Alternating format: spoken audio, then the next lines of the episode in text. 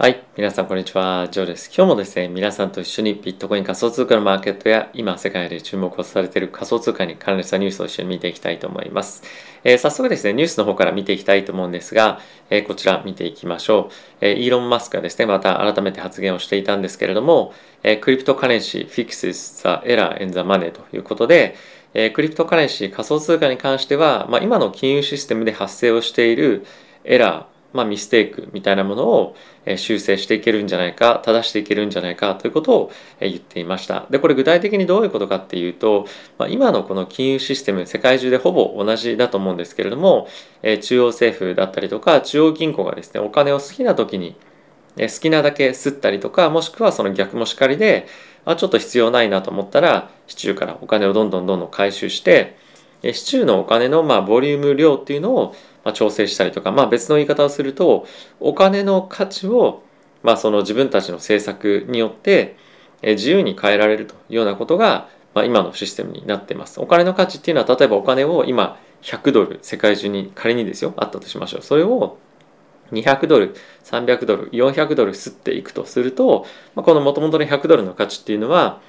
100ドルが総発行枚数だとした時と400ドルが総発行枚数だとした場合にまあ、価値っていうのは変わってしまいますよね。なので、まあ、そういった政策によって自分たちが国民が持ってるお金の価値も知らず知らずのうちにインフレが起こったりとかまたは発行総数発行母数がどんどん増えることによって、まあ、価値としては下がるもしくはタイミングとして上がることもあると思うんですが、まあ、政府の一存によって大きく変わってしまうんですよと、まあ、これがやっぱり世界の今の現状としてあってでかつ今えー、中央政府が腐敗している国が結構多かったりする中で、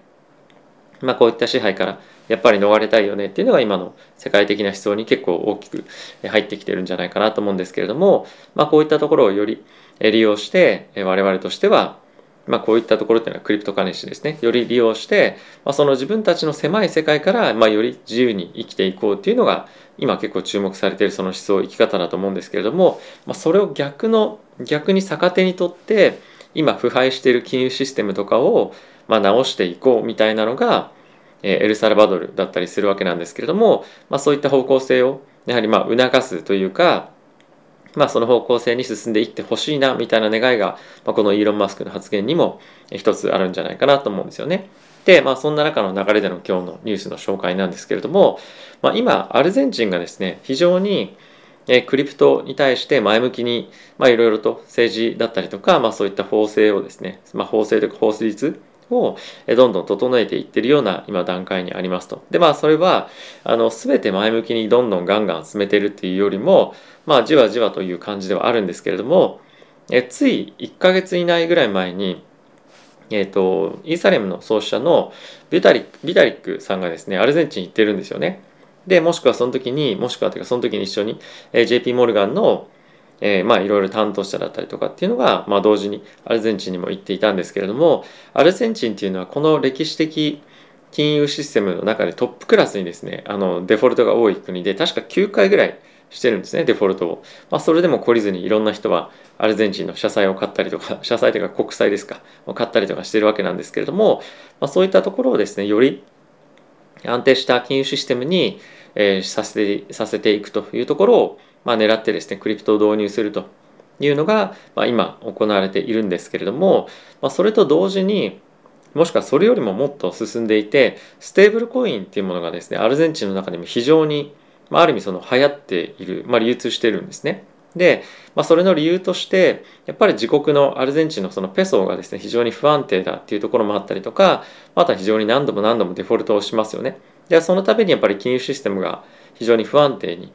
もともと不安定なんですけどもさらに不安定になるということもあって結構ドルの需要が高いと。でアメリカのそのドルがアルゼンチン国内でも非常に流通している中でアルゼンチン国内でドルを買うと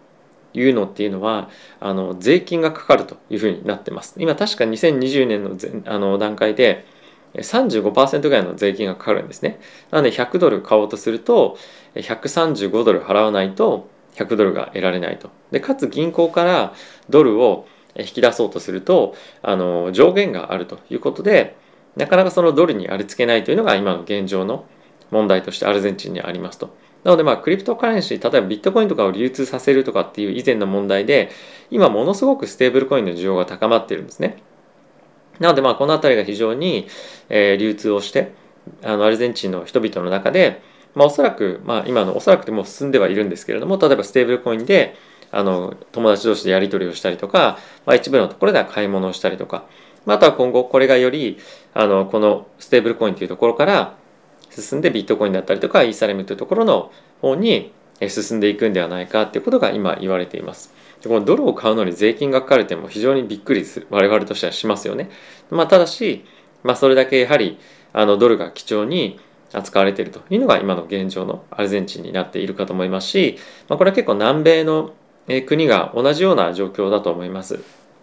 でブラジルとかも少し前まではやっぱりこのドルについては闇マーケットでしか取引できなかったりとかっていうのもあったので、まあ、税金がかからない分その分闇マーケットで取引されていて、まあ、通常のレートよりは高いみたいな感じでやっぱりドルっていうのは今の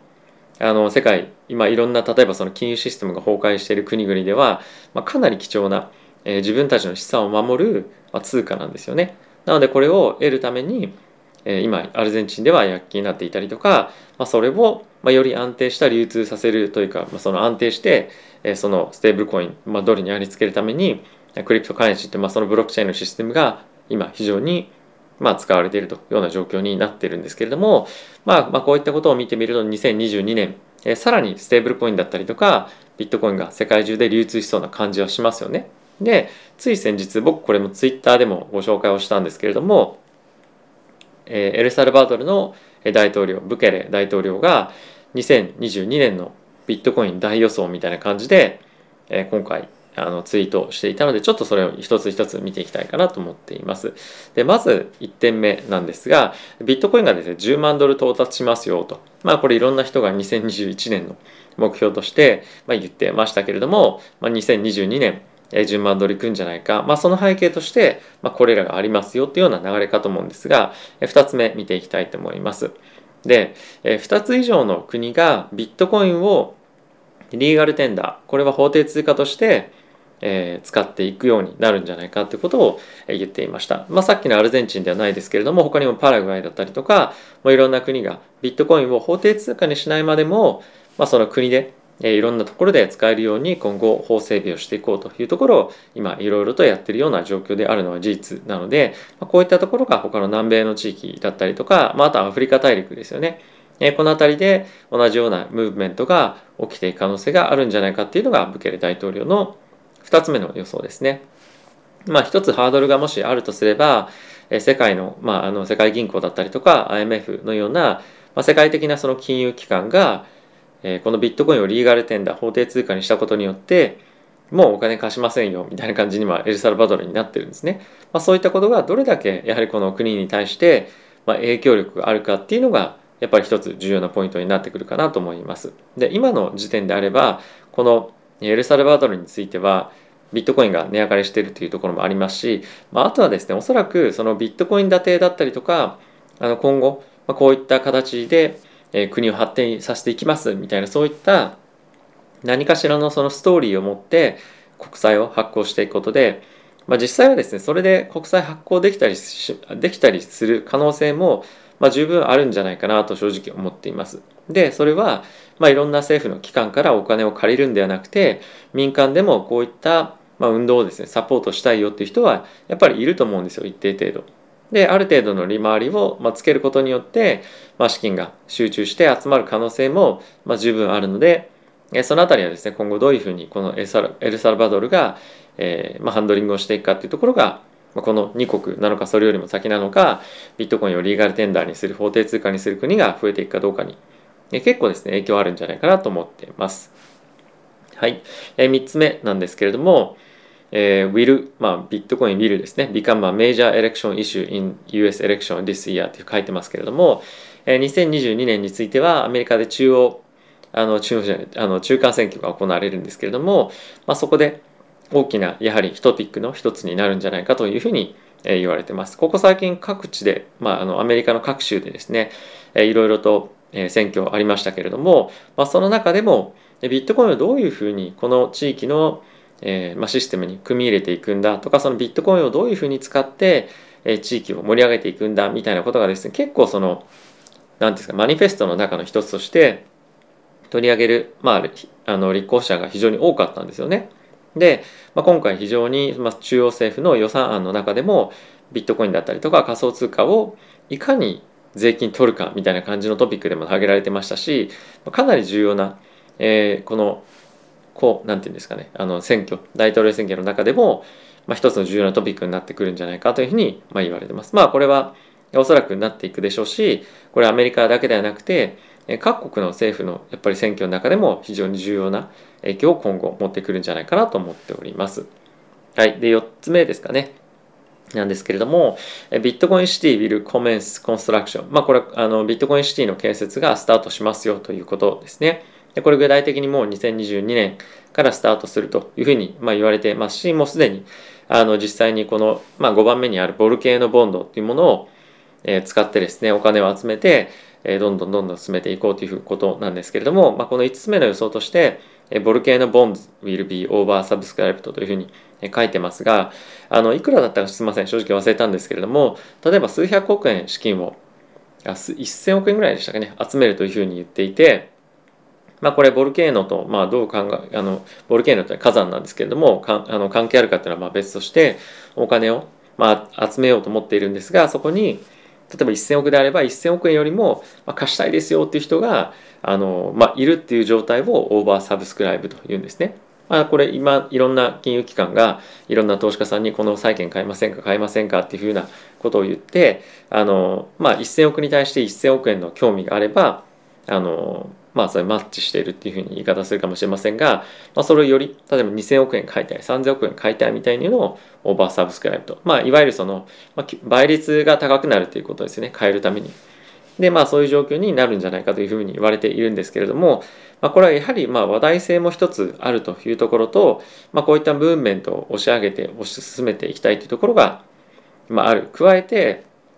やっぱりこのエルサルバドルがビットコインの、まあ、ビットコインシティを推し進めていくことによって、まあ、ある意味その恩恵を受ける国っていうのもやっぱりあると思うんですよね。ある国だったりとかあとはあの地域だったりとかあとは会社がこういったものを買うっていうのもあると思いますし、まあ、このボルケードボンドに対して資金を出すことによってじゃあ一緒に協力してエルサルバドルがビットコインシティを推し進めていくためにまあ、うちのじゃあ機械導入してくださいとかシステム導入してくださいとか、まあ、そういったやり方もいろいろあると思うので、まあ、資金が非常に集まりやすい状況に、まあ、今あるんじゃないかということですよね。まあこれはおそらくそういうふうになると思いますしエルサルバドルについては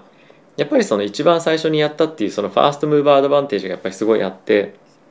おそらく今後、まあ、治安とかもどんどんどんどん改善していくにあたってこのエルサルバドルでビジネスを始めようという人も出てくるんじゃないかなと思います。これやっぱりアメリカの人々とかっていうところよりもやっぱり南米とかで今テクノロジーが今後発展していくなと夢を持って自分たちも何かしていこうっていう人たちは例えば違う地域だったり国からこのエルサルバドルに来れば、まあ、税金払わ,、ね、払わなくてもいいということもあるので、まあ、結構それ本当に大きいと思うんですよね。なのでまあそういったところを目指して、え、移転してくるっていうのは今後期待できるんじゃないかなと思っております。で、最後、こちらに記入してあるんですけれども、Huge Surprise at the Bitcoin Conference というふうにあるんですけれども、こちらも先日僕ツイートをしたんですが、ビットコインカンファレンス2022というのが、4月の6日から9日に今行われる予定としてなっています。もうあと3ヶ月、残すところ3ヶ月切ってるような、まあ切ってないか、ギリギリ3ヶ月切ってないぐらいなんですけれども、えー、本当に何か大きなサプライズがあるんじゃないかというふうにまあ、彼が言っていると。でこれは彼がサプライズを起こすのかもしくは他の国がサプライズを起こすのかっていうのは何も言われてはいないんですけれども、まあ、こういったことが今期待されているので何かしらのサプライズが我々としてもやっぱりこの4月6日9日に対して期待感高まってくると思うので、まあ、この辺りの時期に向けてビットコイングワーって上がってくる可能性もあると思うので、まあ、この辺りのイベントだったりとか、あとは値動きですよね。あとは参加者として誰が来るのかっていうのは、やっぱりこのサプライズを起こすためにあの必要な要素でもあると思うので、まあ、その辺りも注目して見ていきたいかなと思っています。ちなみにこのビットコインカンファレンスのホームページ行ってみると、まあ、こんな感じになってるんですけれども、まあ、これレジスタースーンっていうふうにあるんですがあのチケットがですね結構高いんですよね。このチケッツっていうところを、まあ、今クリックして、えー、行くんですけれどもあの、まあ、GA パスこれ GA って何なのかすいません。僕分かってないんですがあのメインイベントと、まあ、デイ4のサウンドマニーフェスティバルというものに参加できるというものになってるんですが、まあ、より多くのものにあの参加するとなるとですね一番高いやつだと日本円で150万ぐらいすると、まあ、そうすると、まあ、いろんなあのアクセス to the deep という、まあ、限定の人たちにしか入れないようなところだったりとか、まあ、あとはアクセス to the whale night みたいなところだったりとか、まあ、本当にいろんなプレミアフードビバレッジみたいな感じであのもう全てこのビットコインカンファレンス楽しめますよみたいなものがですねあのチケットとしてあるんですけれども、まあ、非常に高いと。でこういったものであの今どんどんどんどん開発が、まあ、開発がこの準備が今されているのが、まあ、分かるかなと思うんですけれども、えー、今あのまさにここに向けて、まあ、いろんな方が準備されてるでしょうしここで発表できるためにいろいろと準備してる方もいらっしゃると思うので、まあ、この辺り本当にどんな発表があるのかまあサプライズないっていうことは正直ないと思うんですけど、まあ、何かしらの大きなニュース発表がさらに今年も出てくると思うので注目していきたいかなと思っております。はい。ということで、えー、皆さんいかがでしたでしょうか？このブケレ大統領のまあ、予言というかあの予想みたいなものっていうのでやっぱり一番直近で起こりそうなことがこのビットコインカンファレンスでもあるので、まあ、これに向けて噂がいろいろ出てきたりとか本当このイベントのタイミングまで知らなかったみたいなこともやっぱりあると思うのであの生で何かしらその見れたら嬉しいなと思いますし、えもし見れない見れなかったとしても、まあ、そのいろんなツイツイッターで配信がいろいろとあると思うのでそのあたり注目して見ていきたいと思います。はい。ということで皆さん動画ご視聴ありがとうございました。また次回の動画でお会いしましょう。さよなら。